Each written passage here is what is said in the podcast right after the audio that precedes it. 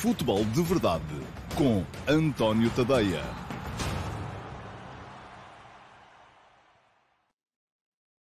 Olá, muito uh, bom dia a todos. Eu sou António Tadeia. Este é o Futebol de Verdade de quarta-feira, dia 19 de agosto de um, 2020. Um, uma edição uh, que vai ter mais futebol jogado, em contraponto com aquilo que tem vindo a ser mais habitual ultimamente, em que me tenho centrado mais nos assuntos, nos temas virados para uh, o futebol de gabinete. Um, ambos são importantes, eu não gosto de uh, menosprezar nenhum dos dois. Um, e, aliás, hoje voltei, tal como vos prometi ontem aqui na edição do Futebol de Verdade, quando falei, uh, quando escrevi o último passo de, hoje de manhã, voltei ao tema do dinheiro, porque o dinheiro é cada vez mais um assunto fundamental quando se fala de futebol de alto rendimento. eu percebo que vocês gostem todos muito mais um, do futebol de antigamente, mas a verdadeira oposição não se faz entre o futebol de hoje e o futebol de antigamente, faz entre o futebol com os jogadores bons e o futebol com os jogadores menos bons.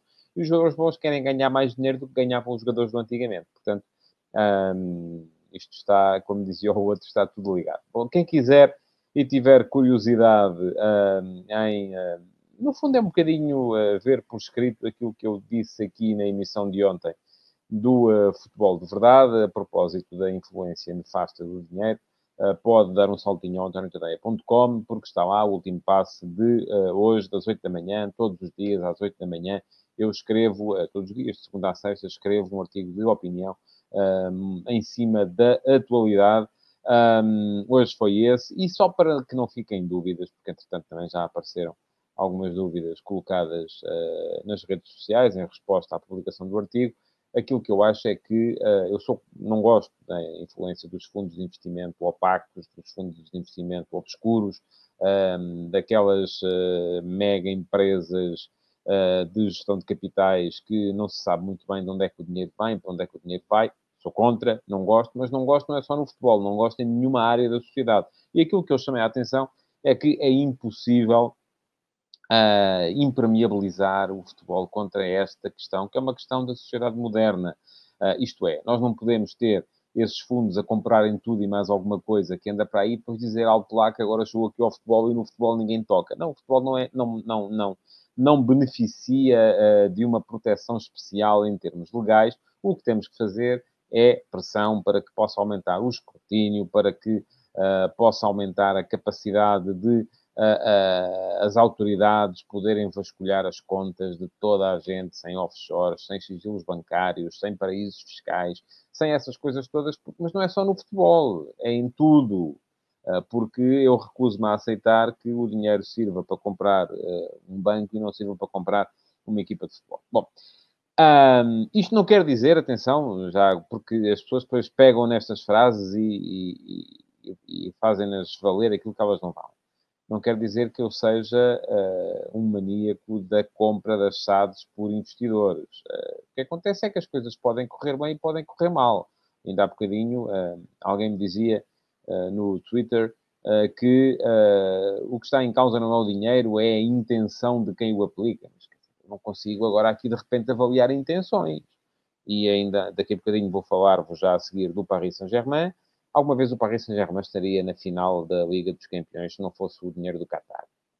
Mas alguma vez isto... E, e quem, alguém foi lá perguntar ao reino do Qatar, e quais são as vossas intenções? Vocês querem uh, fazer do, uh, do, do, do Paris Saint-Germain uma equipa... E atenção, o Paris Saint-Germain, estou eu convencido que viola todas e mais alguma das regras do uh, fair play financeiro. Porque senão não chegaria onde chegou. Uh, mas isso também são discussões para outros, para outros dias. Mas alguém acha que o Manchester City sem o dinheiro do Abu Dhabi ou o Liverpool sem o dinheiro dos uh, americanos de Boston, do Fenway Sports Group, uh, estaria, estaria onde estão em termos de poderio? Não, como é evidente. tem que haver investimento sempre. O que está aqui em causa é a nossa capacidade para podermos escrutinar esse dinheiro. Diz o Carlos Gintem, basta olhar ao Aves. Isso é o Aves e são muitos outros casos. Há casos que correm mal. No caso do Aves, correu muito mal. Eu acho, uh, e já disse aqui várias vezes, sou a favor da legislação alemã. E a legislação alemã implica que possam entrar investidores, mas que os clubes têm que manter sempre 50, 50 mais 1 de uh, domínio e de controle sobre o capital da chave. Uh, e mesmo assim há exceções, são o caso do, Banda, do, do Leverkusen com a Bayer, o caso do Offenheim, o caso até mesmo do uh, Leipzig, porque é um clube que já foi criado uh, debaixo da asa da Red Bull. Um, e, portanto, isto, sou a favor disso. agora, eu não vou aqui dizer, de repente, porque houve aí um caso de Marosca com o Aves, que é tudo mau, ou porque há casos que correm bem, como é o caso do, uh, por exemplo, do Liverpool, que ganhou o campeonato inglês ao fim de décadas, e dizer que é tudo bom e têm que entrar os investidores. Não.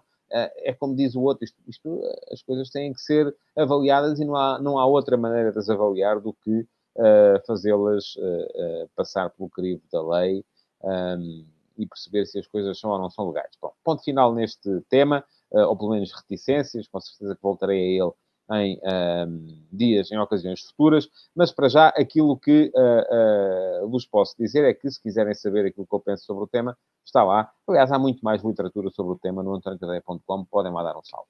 Vamos então atacar os três temas que eu uh, coloquei na agenda para o futebol de verdade de hoje.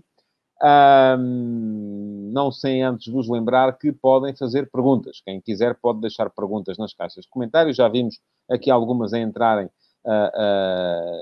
inseridas na transmissão. As perguntas que eu uh, puder ir respondendo na emissão de hoje, que não me uh, atrapalhem muito o raciocínio, falo-ei. Aquelas que não puder, poderão aparecer ali na mesma, e mesmo que não apareçam ali, poderão ser tema para o Q&A, pergunta e resposta da, do próximo sábado. Porque isto funciona assim, o Futebol de Verdade vai sempre para o ar ao meio-dia e meia de segunda a sexta em todas as minhas redes sociais, Facebook, uh, Twitter, Instagram, YouTube uh, e também no meu site, antoniocadeia.com, via o meu canal de Dailymotion e depois um, ao sábado teremos então o Q&A, também uma emissão de aproximadamente meia hora, em que uh, respondo às perguntas que ficaram por responder, colocadas por vós nas caixas de comentários uh, do Futebol de Verdade. Portanto, aquilo que eu vos peço é comentem, deixem perguntas, uh, deixem as vossas opiniões sobre os temas, sem insultar ninguém, de preferência, porque uh, gosto pouco de vos verem insultarem-se uns aos outros, enfim, que me insultem a mim, ainda ao menos, agora que se insultem uns aos outros é chato. Uh, e, e, além disso, se puderem, uh, partilhem também esta edição do Futebol de Verdade para que os vossos amigos a possam ver. Vamos então, temas do dia. Liga dos Campeões, ontem houve a primeira meia-final. Um, aconteceu aquilo que era esperado, embora com um bocadinho mais de facilidade do que eu uh, esperava, para ser uh, sincero. O Paris Saint-Germain ganhou facilmente por 3 a 0 uh, ao Rasenball Leipzig, e para responder ao João Filipe Silva, não, quer dizer. Acho possível, eu pergunto-me o João Filipe Silva se eu acho provável uma final francesa na Champions. Acho possível, não acho provável. Uh, provável é que o Bayern acabe por ganhar e uh, qualificar-se para defrontar o Paris Saint-Germain na final um, do Estádio da Luz, mas Uh, para vos dizer que acreditava que o PSG ia ganhar, não pensei que fosse com tanta facilidade. E um, aquilo que vimos na, na, no relevado ontem foi uma superioridade clara e evidente do Paris Saint-Germain sobre o Leipzig e uh, centrada numa, em duas coisas. E aproveito este comentário do Carlos Gintem, Uh, que me diz o que se passou com o Leipzig e como mudou para melhor o PSG. O PSG mudou para melhor, mas não foi ontem. Mudou para melhor a partir do momento em que Mbappé entrou uh, no, no, jogo contra a Atalanta, uh, porque Mbappé liberta Neymar. Os dois falam um bocadinho aquela mesma linguagem e ontem tiveram também um acréscimo, que foi a entrada de uh, Angel Di Maria. Di Maria foi o homem do jogo, na minha perspectiva, porque faz duas assistências e marca outro gol nos 3 a 0 com que o PSG ganhou ao Leipzig. Portanto, o que é que se passou com o Leipzig? Dificuldades na saída de bola, também fruto muito da capacidade que o PSG teve para manter muita gente em posições avançadas quando, na reação à perda. Isto é, o PSG perdia a bola e fosse no momento em que o adversário entrava em transição ofensiva, fosse no momento em que o adversário entrava mesmo em organização ofensiva, o PSG mantinha sempre 4, 5 jogadores em zonas avançadas, e isso acabou por ser fundamental, por exemplo, nos dois golos que nasceram em lances de bola parada. Tudo começa com o gol de Marquinhos, uh, livre superiormente batido por Di Maria, e Marquinhos a aparecer depois a cabecear para fazer 1 a 0, mas depois o segundo e o terceiro gol nascem de, uh, agora podemos olhar para isto de duas maneiras, ou erros na, na, na, saída por parte do Leipzig, ou pressão efetiva por parte do PSG. Primeiro, é a tal recuperação de paredes uh, numa, num passe que não é bom, do guarda-redes Gulashi. Uh, paredes recupera, mete a bola na área, onde já estavam o Neymar e o Di Maria. Um, portanto, no momento em que a equipa está a fazer, a, a equipa do Leipzig está a entrar em, naquele momento em organização ofensiva, o PSG tinha dois homens nos últimos 20 metros.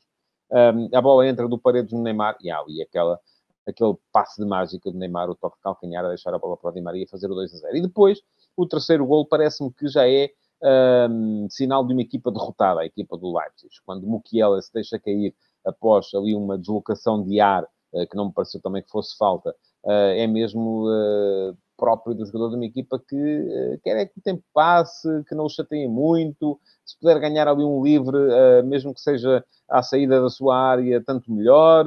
Uh, e o que aconteceu foi que o árbitro não marcou falta nenhuma, a bola chegou a Di Maria, cruzou e apareceu o Bernat, imagine-se, para marcar de cabeça, embora o Neymar estivesse lá pronto já para fazer também o toque final, e, e uh, isso poderia ter acontecido se a bola não fosse em direção à, à, à baliza. Portanto, vitória clara do Paris Saint-Germain, e eu uh, pedia que me recuperassem o comentário que aí foi feito pelo uh, Simão Rochinol, porque um, tem um bocadinho a ver com aquilo que eu ia dizer há bocado. Paris Saint-Germain eu estou convencido que viola todas e mais alguma das regras do fair play financeiro, mas um, em França há muito tempo se falava nisso e dizia o Simão Rochinol, o fair play financeiro apenas protege os grandes e impede os mais pequenos de crescer. Essa é um bocadinho também a minha ideia. Eu estou a favor do escrutínio, conforme disse há bocado, uh, e já estou a recuperar o tema do dinheiro, mas um, acho que o fair play financeiro não é a melhor maneira de o fazer. Em França fala-se muito disto há muito tempo. Porquê? Os franceses eh, são o uh, quinto dos Big Five, não é? Nós olhamos para os campeonatos uh, do, do, futebol na Europa, temos Inglaterra, com um mercado de muitos milhões, não só os que vêm lá, como também os que vêm fora do país. Temos Espanha, alavancada pela, pela, pelo poderio e pela popularidade internacional de, de, de, de, clubes como o Real Madrid e o Futebol Clube Barcelona. temos Itália, ainda a viver um bocadinho Uh, por um lado, da, da, da, chegada de Cristiano Ronaldo, da, da, fama internacional também da Juventus, mas, uh, sobretudo, daquilo, do facto do campeonato italiano, da Série A, ter sido o campeonato mais uh, forte da Europa há 20 anos, diria, portanto, antes disso não foi.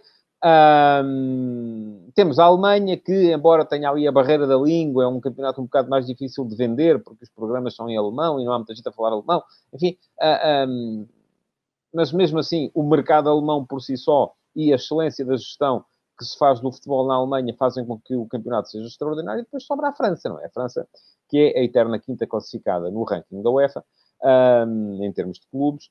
Um, enfim, está ali, uh, é um bocadinho aqueles clubes que em Portugal, e uh, eu lembro-me sempre desta frase antiga que, que, que, se dizia que o Sporting estava demais para ser terceiro e de menos para ser primeiro ou segundo no campeonato português.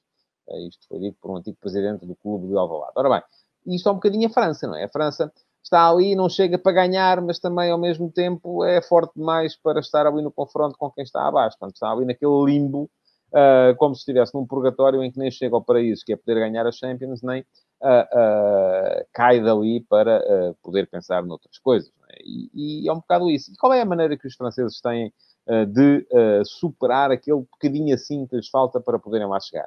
tem que ser investindo um bocadinho, pelo menos no início, investindo mais do que aquilo que geram, em termos de receita. E isso é uma violação clara das regras do fair play financeiro. Portanto, concordo com o Simão, quando o Simão diz que o fair play financeiro impede os pequenos de crescer. Um, acho que é preciso escrutínio, mas que o fair play financeiro, enfim, uh, é, é, algo que vai fazer com que quem manda sejam sempre os mesmos. E vamos continuar a ver sempre os mesmos, são sempre os mesmos que geram receita, portanto, só eles é que podem investir e só eles é que podem criar grandes equipas e as equipas mais pequenas não podem uh, uh, fazer investimentos porque senão estão a violar. Então, o que é que fazem? quando digo equipas mais pequenas, é mais pequenas em termos de orçamentos, naturalmente. O que é que fazem? Um, dá-se umas marteladas nos orçamentos. É? E é isso que eu estou convencido que o PSG vai fazendo, através da ligação ao uh, Estado do Qatar, através da, da, da, dos acordos de patrocínio, dos acordos uh, de transmissões televisivas, enfim, tudo isso é possível de ser feito quando se controla todos os meios, não é? Uh, o clube é, o dono do clube é um, é também o dono da empresa que patrocina o clube e é o dono da, do canal que transmite os jogos. Portanto, enfim, estamos a ver que aqui o dinheiro, lá está, pode andar a circular para cá e para lá, e ninguém sabe muito bem porque é como eu estar a tirar do meu bolso esquerdo e pôr no bolso direito. Ninguém, ninguém tem nada a ver com isso, não é? É sempre meu, portanto, enfim, era bom que não fosse assim. Portanto, Paris Saint-Germain na final, uh, creio que o Bayern lá vai chegar também. Veremos como é que vai correr o jogo de hoje. Em condições normais, parece-me que o Bayern é mais forte do que o Lyon. Uh, o tratamento que deu ao Barcelona já deu o que falar e, portanto, uh, mas enfim, no futebol tudo é possível. Uh, cá estarei amanhã para falar do jogo. Vou estar também hoje à noite em estúdio um, na RTP3 para uh, comentar o jogo, este Bayern-Lyon, no final da partida. Uh, lá estarei em antena na RTP3 também logo à noite. Ora bem, vamos seguir em frente uh, para vos falar precisamente numa das sequelas que saiu da, da chegada do Bayern nas meias finais. Foram os 8 a 2 que o Bayern enfiou no Barça e que motivaram a tal crise extraordinária no Futebol Clube Barcelona. Um, o treinador já foi, Kike Setien, e já se sabe finalmente quem é o substituto, é Ronald Koeman.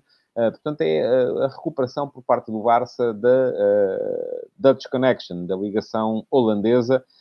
Um, e de, Koeman é o mais híbrido de todos os holandeses uh, que se possam imaginar. É alguém até um bocadinho, se calhar, na linha de um Louis van Gaal, porque... Um, enfim, eu vou dizer isto e se calhar vai haver quem me contrarie, mas eu acho que Kuman é o menos croifista dos croifistas. Se até aqui um, se tinha ido buscar, uh, o Barça foi buscar que é Setien, precisamente porque era o mais croifista dos treinadores uh, em todo o mundo, uh, e a coisa acabou por dar buraco, conforme se viu. O Barça não ganhou rigorosamente nada esta época. Uh, agora uh, o Barça recupera a ligação holandesa, mas falo com aquele que eu acho que é o menos croifista dos treinadores croifistas. E porquê é que eu digo isto? Porque acho que Koeman um, sempre foi, enfim, podemos dizer, Koeman uh, jogou no Ajax. É, ele, antes de, de, de, de, ser mundialmente conhecido no PSV e na seleção holandesa, passou pelo Ajax e foi titular da equipa e era uma das figuras da equipa do Ajax.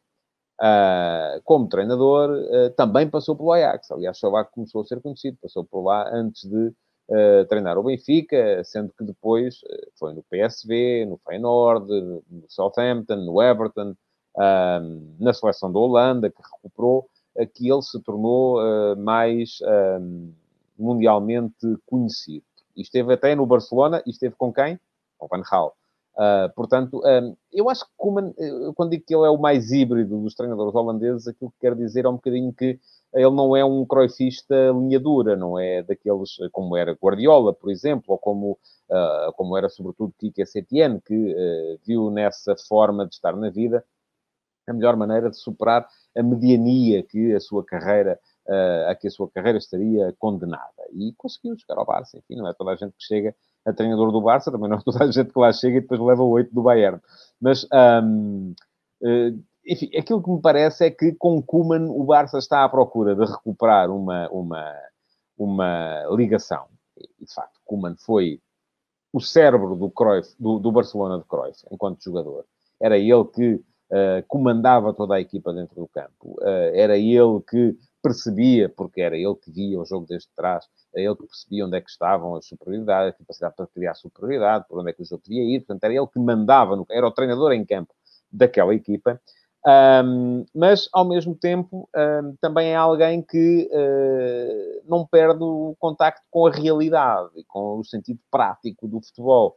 Uh, aliás, se olharmos para as equipas de Kuman, não vemos, não vemos aquele tiki-taka furioso que, que vemos, por exemplo, no, no, Manchester City de Guardiola. Enfim, é alguém que está mais próximo, se calhar, em termos de pensamento, da capacidade de adaptação de um Louis van Gaal do que uh, da filosofia pura e da, uh, de, de, de, um Johan Cruyff ou de um uh, Pep Guardiola mesmo, não é? Portanto, um, acho que é uma aposta que faz, faz sentido.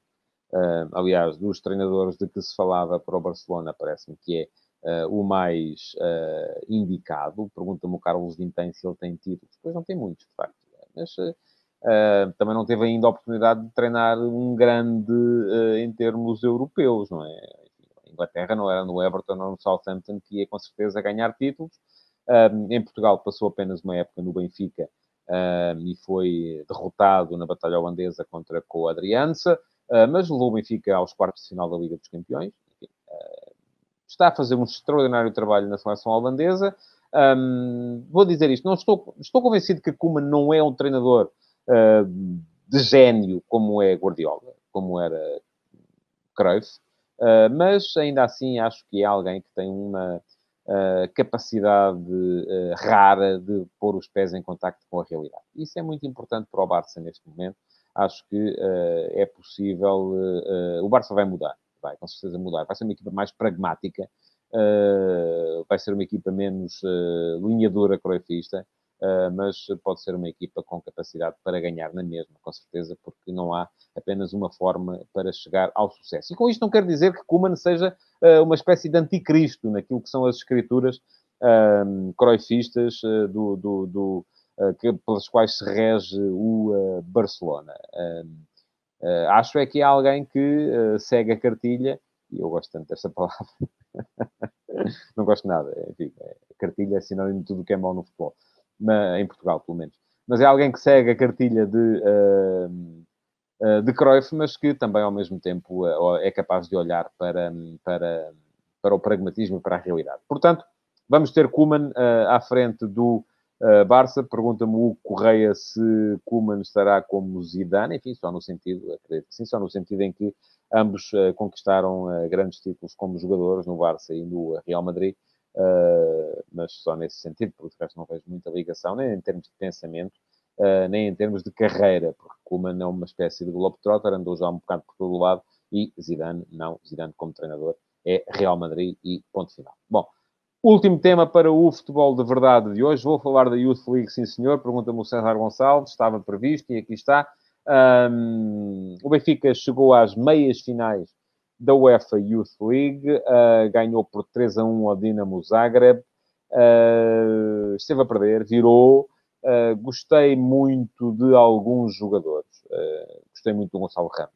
Dois golos de ponta de lança. vamos ver se ele progride. Um, vou também dizer que vai ter dificuldades para o fazer no Benfica, pois então, se já lá estão o Seferovic, Uh, o uh, Carlos Vinícius, se vem aí o Cavani, se ainda vem aí o Darwin uh, também, conforme se diz agora nos jornais, Gonçalo Ramos vai ter vida dura para jogar ali, não é? Portanto, vai possivelmente ou jogar na equipa B, ou jogar no Sub-23, ou ser emprestado, porque parece-me que não, não, não lhe vejo muita capacidade para furar o exército de consagrados com que Jorge Jesus vai vai, vai, vai formar sua, a sua linha ofensiva. Ainda há Waldschmidt também para a posição de segunda avançada, enfim, portanto, eh, muita, muita gente. Rafa também parece que é por ali que Jesus o quer fazer jogar e eu acredito que é também por ali que ele pode valer mais. Portanto, muita, muita gente para o ataque do Benfica. Vida difícil para Gonçalo Ramos. Uh, vida difícil também, mas se calhar não tão difícil, uh, embora enfim, seja um jogador diferente. Para outro dos jogadores que eu gostei bastante de ver ontem, que foi o pequenino Umar, o Embaló, que velocidade, que, uh, que uh, arrancada, que capacidade para meter criação no jogo, enfim. Um, ele fez duas eh, assistências para os três golos do Benfica. Parece um jogador muito, muito interessante. Joga a partir das alas. Uh, isso pode tornar-lhe a vida um bocadinho mais fácil, mas também há muita, muita uh, qualidade. E agora aqui a questão que se coloca é, muito aquela de perceber uh, o que é que vai ser a política desportiva do Benfica, não é? Eu já sei, os benfiquistas, alguns pelo menos, os mais vieiristas, não gostam que eu fale nisto, mas eu ainda ali tenho o balde de pipocas à espera para perceber.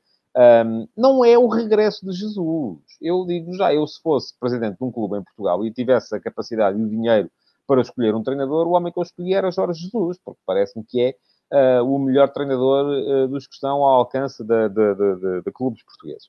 Um, portanto, não é o regresso de Jesus que eu quero que expliquem, é uh, aquilo que é a política desportiva, porque ainda há um ano o Benfica andava a dizer que a ideia era promover os miúdos do Seixal. E atenção, Portugal tem, neste momento,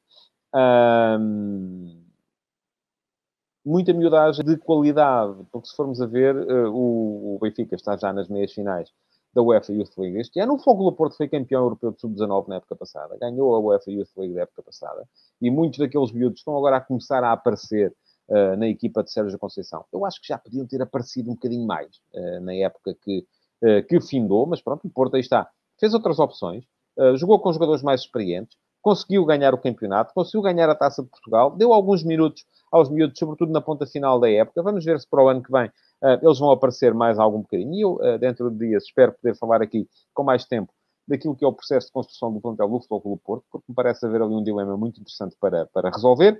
Uh, o Benfica já tinha estado na final da UEFA Youth League, se não me engano, em 2017, perdeu-a contra o uh, Red Bull Salzburgo. Uh, o Salzburgo ainda lá está também, na edição deste ano, portanto é mais um caso de aposta nos, nos miúdos. E agora a questão que se coloca é o que é que vai acontecer a estes miúdos todos, não é? Porque, aliás, houve um de vós que me enviou uma mensagem privada e por isso mesmo, como foi mensagem privada, eu não consigo meter lá aqui em direto no, no, no futebol de verdade, portanto eu peço-vos que sempre que quiserem uh, dizer-me alguma coisa ou fazer alguma pergunta, uh, que as façam nas emissões do futebol de verdade, não mandem por mensagem, por várias razões. Uma delas é que é mais improvável que eu consiga, que eu, que eu acabe por ver. outra é que não dá para fazer a inserção das mensagens aqui. Uh, mas que alguém me dizia o que é que vai acontecer a estes miúdos todos. Uh, e de facto é verdade. Eu até vou aqui tentar recuperar o nome do, uh, do espectador que me falou nisso, ou do leitor que me falou nisso, um, foi o uh, Manuel Orlando Maciel. Obrigado, Manuel, pela sua uh, pergunta também, mas não dá para, para incluir aqui porque foi feita através de mensagem e não uh, nos comentários ao Futebol de Verdade. Mas, de facto, é algo que me preocupa também. O que é que vai acontecer a estes miúdos todos? Um, com, e é interessante esta pergunta do Naquil, Uh, Gonçalo Ramos não é melhor que Seferovic neste momento. Uh, por isso o Jorge Jesus podia dar guia de marcha. Uh, aliás, eu acho que o, o naquilo queria dizer que Gonçalo Ramos é melhor que Seferovic neste momento. Por isso Jorge Jesus podia dar guia de marcha ao Cefa e subir o um miúdo. temos aí uma questão a colocar. É que o Gonçalo Ramos neste momento aquilo que precisa é de jogar para evoluir. e o que é que será melhor para ele?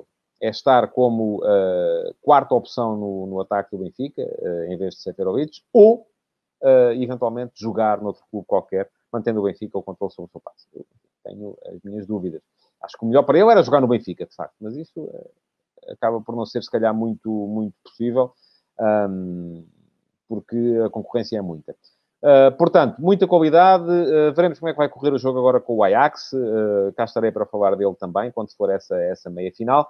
Um, e depois, caso seja o caso do Benfica lá chegue também, a final, onde a concorrência me parece mais, mais, mais forte. Bom, e estamos a chegar ao final do Futebol de Verdade de hoje. Queria agradecer-vos então por terem estado aí desse, desse lado.